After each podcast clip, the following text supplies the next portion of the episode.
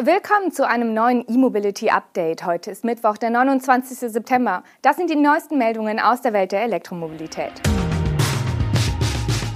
Serienstart des Cupra Born. Ford plant weitere Batteriewerke, Tesla-Fabrik in Shanghai auf Hochtouren, Teffer zeigt elektrischen Lkw und Startup plant Wasserstofftankstellen in der Schweiz.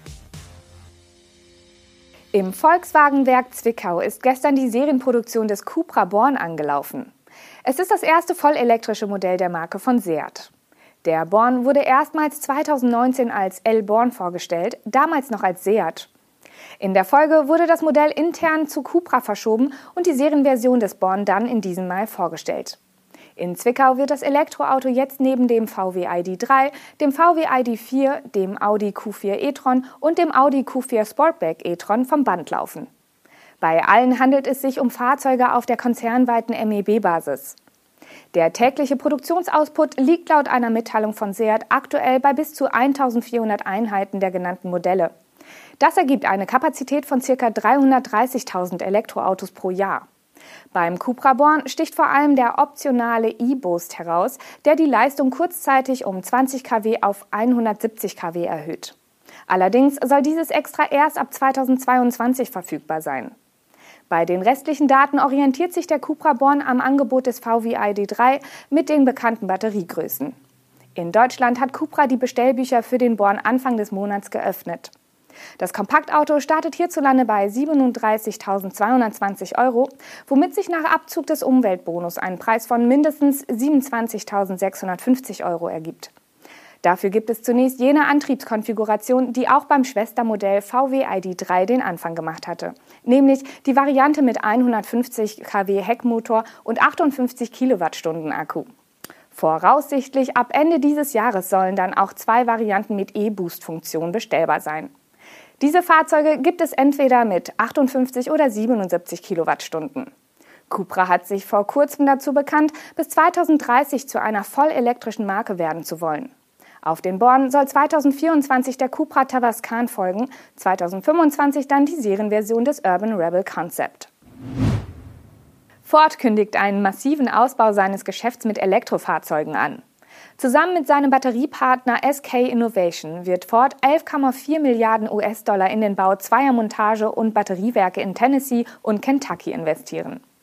Der Betriebsstart der beiden Fabriken ist für 2025 vorgesehen. Damit formiert sich ein Produktionsverbund, der zusammen eine Gesamtkapazität von 129 Gigawattstunden pro Jahr bieten soll. Hier sind die Details. In Stanton im US-Bundesstaat Tennessee streben Ford und SK Innovation den Aufbau eines 5,6 Milliarden Dollar teuren Werkscampus namens Blue Oval City an. Der Standort soll ein Batteriewerk mit einem Output von bis zu 43 Gigawattstunden, die Fahrzeugmontage für die elektrischen Pickups sowie ein vertikal integriertes Ökosystem in Form von wichtigen Zulieferern und Recycling umfassen. Auf dem 1450 Hektar großen Campus sollen 6000 Arbeitsplätze entstehen. Den geplanten Produktionsstart im Montagewerk und im Batteriewerk gibt Ford mit 2025 an. Schauen wir nach Zentral Kentucky. In Glendale streben Ford und SK Innovation den Bau eines 5,8 Milliarden Dollar teuren und 600 Hektar großen Batterieproduktionskomplexes an. Das Vorhaben sieht zwei nebeneinander liegende Fabriken mit einem Output von jeweils bis zu 43 Gigawattstunden pro Jahr vor. Die dort her hergestellten Batterien sollen in der nächsten Generation von Elektrofahrzeugen von Ford und Lincoln zum Einsatz kommen. Die Eröffnung der Zwillingsbatteriewerke soll ebenfalls 2025 erfolgen und bis zu 5000 Arbeitsplätze schaffen. In Teslas Gigafactory in Shanghai wird diese Woche offenbar bereits das 300.000. Elektroauto vom Band laufen. In einem Bericht von Reuters heißt es, dass Tesla in China bis Ende September auf eine kumulierte Produktionszahl von 300.000 Fahrzeugen im laufenden Jahr kommen will. Dazu passt die Nachricht, dass es am heutigen Nachmittag einen Pressetermin für Medienvertreter im Werk in Shanghai geben soll, um der Fertigstellung des Jubiläumsfahrzeugs beizuwohnen. Bereits bei der Veröffentlichung der Q2-Zahlen hatte Tesla die Gigafactory 3 in Shanghai in seinem Geschäftsbericht mit einer Jahreskapazität von 450.000 plus X angegeben. Außerdem teilte das Unternehmen mit, der Standort habe den Übergang zum primären Fahrzeugexportzentrum abgeschlossen. Von dort aus wird also aktuell unter anderem die europäische Nachfrage bedient. Die Angabe 450.000 plus bedeutet aber auch, dass Tesla den Output im vierten Quartal nochmals steigern muss. Unterdessen plant Tesla seine nächste virtuelle Hauptversammlung für den 7. Oktober. Und zwar in seiner neuen Fabrik in Texas. Die Standortwahl facht Gerüchte an, wonach im Zuge der Versammlung der dortige Produktionsstart des Model Y bekannt gegeben werden könnte. Aufmerksamkeit erregt unterdessen der Bau einer weiteren Tesla-Produktionsstätte, und zwar im kalifornischen Lathrop. Dort hat das Unternehmen mit der Errichtung einer Megafactory für stationäre Batteriespeicher begonnen. Das englische Unternehmen Tiva hat einen elektrischen Lkw der 7,5 Tonnen Klasse präsentiert. Dieser soll im reinen Batteriebetrieb eine Reichweite von bis zu 250 Kilometern erreichen.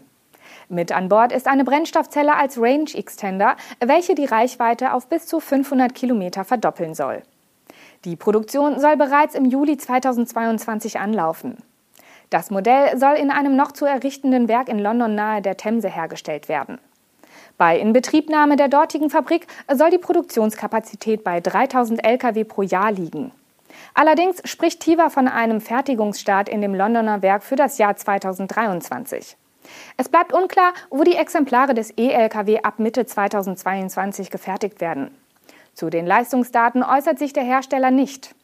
Die Reichweitenangaben sind die einzigen konkreten Werte.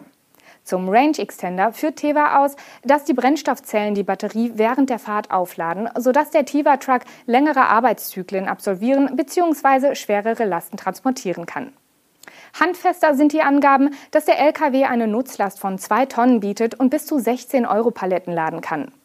Der Truck soll das erste einer ganzen Reihe von elektrischen Lkw-Modellen sein, die von Tiva in Großbritannien hergestellt werden. Konkret plant der Hersteller weitere Varianten mit bis zu 19,5 Tonnen für den britischen und europäischen Markt sowie den Nahen Osten.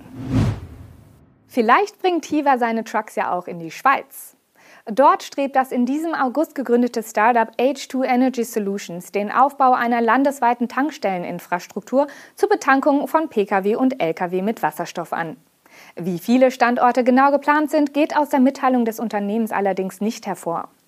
Die H2 Energy Solutions GmbH rechnet jedoch mit einem Gesamtmarktpotenzial von 1500 Abnehmern. Das heutige Marktvolumen, das durch bestehende Anbieter bedient wird, liege nur bei etwa 20 Kunden. Geschäftsführer Rolf Häusermann betrachtet vor allem die politischen Weichenstellungen als großen Treiber der Wasserstoffmobilität. Neben dem Aufbau der Wasserstofftankstellen will sich seine H2 Energy Solutions GmbH auch auf den Handel mit Technik und Ersatzteilen sowie auf den Service und Unterhalt von Wasserstofftankstellen fokussieren. Das war unser E-Mobility Update am Mittwoch. Mit den News und Highlights der Elektromobilität melden wir uns morgen zurück. Bis dahin, tschüss.